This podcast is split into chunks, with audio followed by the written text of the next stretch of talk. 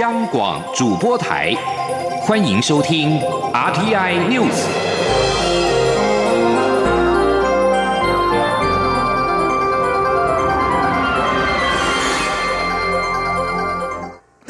各位好，我是张旭华，欢迎收听这节央广主播台提供给您的 RTI News。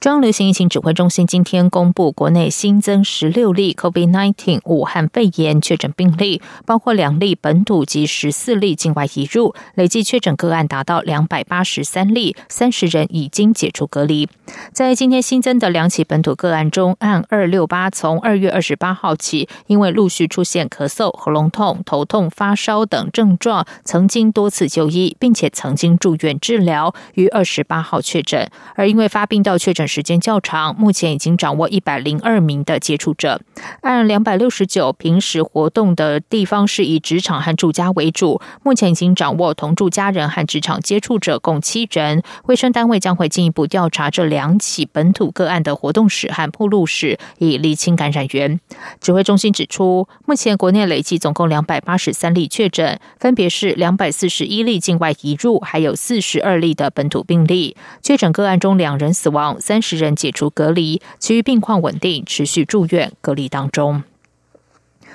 第三批滞留在湖北的台湾民众，预计在二十九号、三十号搭乘华航班机返台。中央流行疫情指挥中心医疗应变组组长薛瑞元今天表示，准备工作都已经就绪，如果恒生枝节也会随时应应。他并指出，这次每班次将会安排四名护理人员上机，在空桥上协助旅客着装以及准备各项防护。记者欧阳梦平采访报道。将载运滞留中国湖北台胞返台的类包机预定于二十九号起航。中央流行疫情指挥中心医疗应变组组长薛瑞元二十八号在记者会中表示，准备工作都已经就绪。二十八号上午也再次重新推演，看是否有遗漏之处。如果横生枝节，会随时应应。薛瑞元指出，目前湖北已解封。滞留当地的台胞，只要能以点到点的方式到上海，就可以直接搭乘班机返台。这是我方预设的状况，也应该不会有太多问题。但如果台胞无法到上海，这会是第一个可能横生枝节的情况。第二，则是这次会在每班次各安排四名医护人员作为机组人员上机，抵达后不下机，而是在空桥上协助旅客进行防护。这方面也希望不要出现状况。他说：“那我们。”安排这一次每个班次里面会有四名护理人员，那作为啊这一个机组人员上飞机，他就不下机，而是在空调上面协助我们的旅客着装哈啊这一个做这些防护的动作。在上一次也曾经有说机组人员呃这这个医务人员哈或者整组的机组人员都必须要下机出境。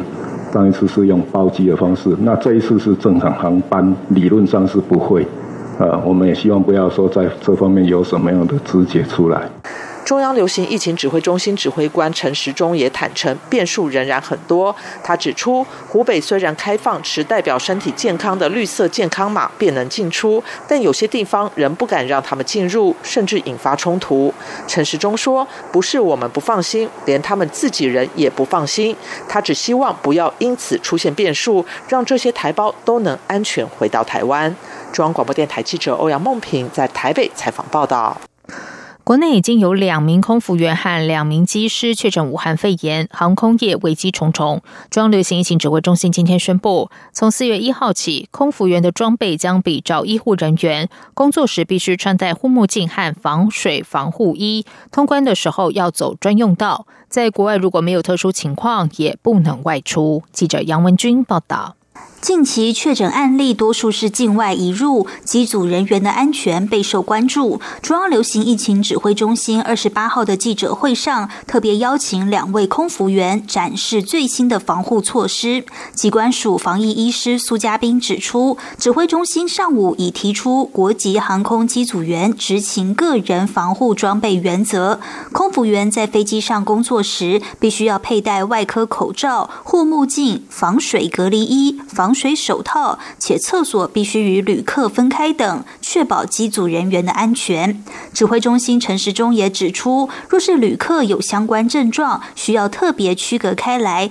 空服员必要时可戴 N95 口罩进行。这样的装备跟医护人员已经是一样的，未来也会公布乘客的守则。他说：“那重要这样子，其实已经跟我们的医护人员。”哈，基本上哈已经是在风险区域里面的装备是一样的了，好，所以就是说，那当然未来我们还会再公布乘客的守守则。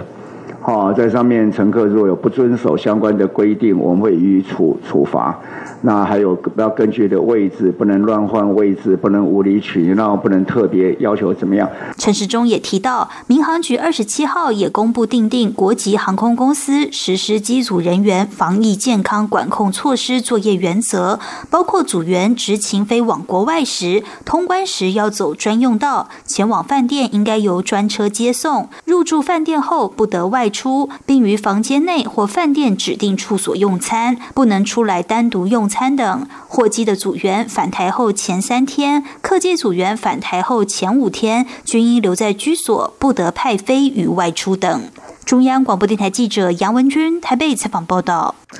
武汉肺炎疫情延烧，由于中研院发生了群聚感染，台大索取病例足迹遭到拒绝。台大为了自保，曾经要求赴曾经赴中研院的教职员都要自主健康管理，不要到校，引发争议。中央流行疫情指挥中心指挥官陈时中今天表示，由于现在的个案越来越多，为了避免机关之间不必要的误解，公布足迹对于往来密切的单位控制疾病有所帮助。指挥中心有职责订定相关指引，供各界遵循。不过，陈市中也说，目前来看，出现确诊的单位自己跳出来说明，对疫情并没有帮助。但自主揭露，只要不涉及各资，他都不反对。期盼定定指引之后，可以让各机关以后合作取代抗对抗。日前，有来自加拿大的网友在网络上发动连署，指武汉肺炎在全球的确诊和死亡人数都暴增，与世界卫生组织秘书长谭德赛低估疫情有关，因此认为谭德赛不适任，应该立刻辞职。到二十八号的下午，已经有大约六十三万人加入连署。但有媒体指出，根据外交消息，美方曾经私下透露，谭德赛认为网络上出现大量批评他亲中还有不适任的言论，是台湾发动网军在背后操作，更指台湾争取参与 WHO 是另外有政治目的。中央流行疫情指挥中心指挥官陈时中今天被问到对此事的看法，他表示，台湾的政府部门没有做这件事。他并且认为，虽然有时有些行动无法百分之百掌控疫情，但是等到时间拉长，回头看疫情发展的情况，还有世界卫生组织在每段时间采取了哪些行动和作为，还是会有公断褒贬，不急于一时。